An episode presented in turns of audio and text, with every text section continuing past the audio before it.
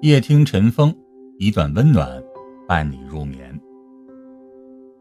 人闲是一种福气，但人太闲则是一种灾难。人生之路如逆水行舟，不进则退，所以人在年轻时一定要保持奋进，不能让人太闲，毁掉你的未来。认识一个女孩，毕业之后啊，听从家人的意见，进了某家事业单位。那几年单位的事儿很少，他每天的工作内容就是整理资料，最多就是去开个会，回来写报告。周围的同事基本上都是比他大十几岁的，每天谈论的不是孩子就是家长里短，他也根本接不上话。这种悠闲的日子过了一整年，他觉得自己得改变了，不然就这么过一辈子，真的废了不。记得曾经有过这样一个问题：废掉一个人最快的方式是什么？其中一个高赞的回答就是让他一直闲着。的确如此，人闲是一种福气，但是太闲就是一场灾难了。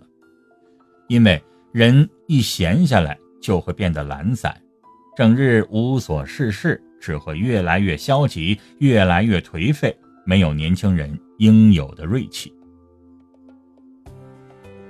老家县城里边有一个广场，终年人来人往，络绎不绝。占据主流的，除了一大批已经退休的大爷大妈，就是染着各色头发、无所事事的小青年。大爷大妈们不是打牌，就是做媒，或者是跳广场舞。而年轻的那一波人，不是踢毽子、玩游戏，就是打架斗殴，几乎常年如此。所以老家的人对这个广场都没什么好印象。一听说这个年轻人经常去广场，基本上就判定他是个不学无术、好吃懒做的人，不会再对他另眼相看了，更不会给他介绍对象。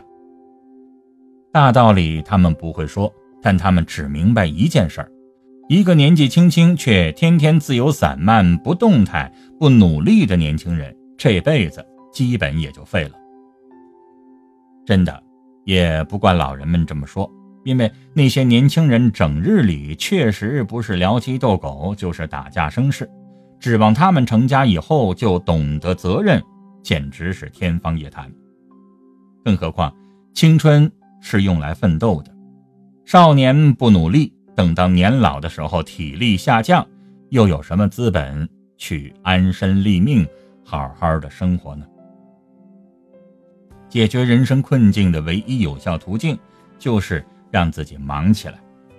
人生百忧，皆是因为太闲，而忙碌就是最好的解忧的方法。去年疫情期间，朋友的店遭受了不少的损失。他刚刚定下婚期，还想着过完年以后呢，可以好好的赚一笔，因此囤了不少的原料。可是疫情突然来袭。等到真正开业，已经是下半年了。囤的原料坏了不说，店面也因为长时间没打理，需要重新装修了。最后总体算下来，损失了一大笔。加上前年也没有开业，他每天都感慨快活不下去了，一天天的满满的负能量。没想到后来他把店一开，再看不到他每天伤春悲秋了。国庆之后。生意恢复的非常不错，所以和女友趁着假期赶紧结了婚，蜜月都没度，就继续忙活店里的事情去了。一场疫情对我们的生活有了太多的影响，越来越多的人开始重新思考并积极面对自己的生活，也有越来越多人的生活方式正在被迫改变着。曾经我们以为生死是一件离我们很遥远的事儿。但一场疫情让我们明白，明天和意外随时都有可能到来，而不管什么样的苦难，逃避永远是解决不了任何问题的。唯有积极面对，让自己有面对一切的勇气和信心。忙碌能治愈生活的一切矫情。人一闲就容易生事，不是和外界斤斤计较，就是内心。变得脆弱和敏感，所以还是让自己忙碌起来吧。忙起来，你就会发现，人生中值得计较的事情根本就没那么多。忙起来，你就会发现，很多事情并没有想象当中那么多的苦难。忙起来，你就会发现，原来很多的烦恼都是自己给自己叠加的，都是一些没有意义的。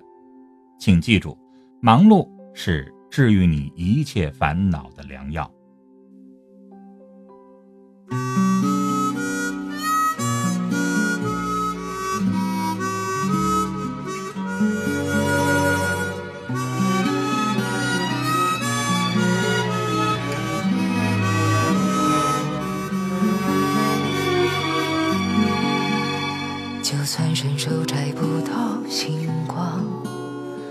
希望把你命运擦亮。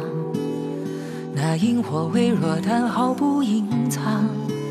我们凭什么还不算？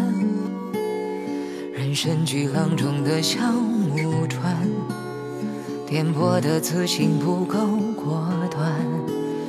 你的泪光柔软了倔强，这一闪，生命全都被你照亮。这一生洒满一夜星光，让所有伤感都得以回甘。渺小的我有巨人的勇敢，哪怕世界未必会更灿烂，燃烧自己给你温暖。再平凡，也因为你而不平凡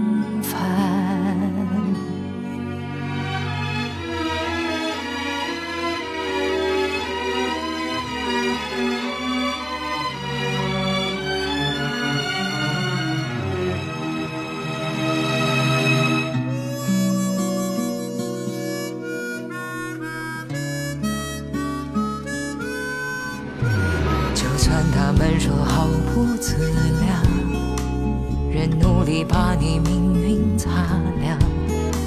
不一样，我坚信会是这样。情感不要谁来丈量，给予暗流中的小木船，颠簸的自信不够果断。你的泪光。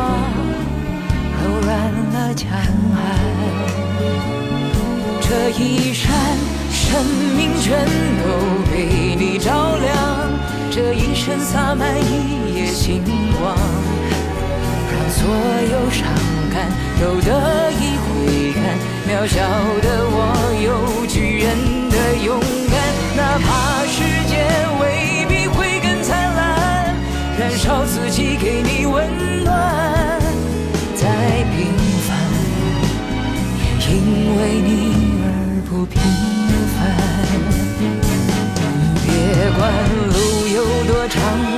怎么想，别管机会怎样渺不渺茫。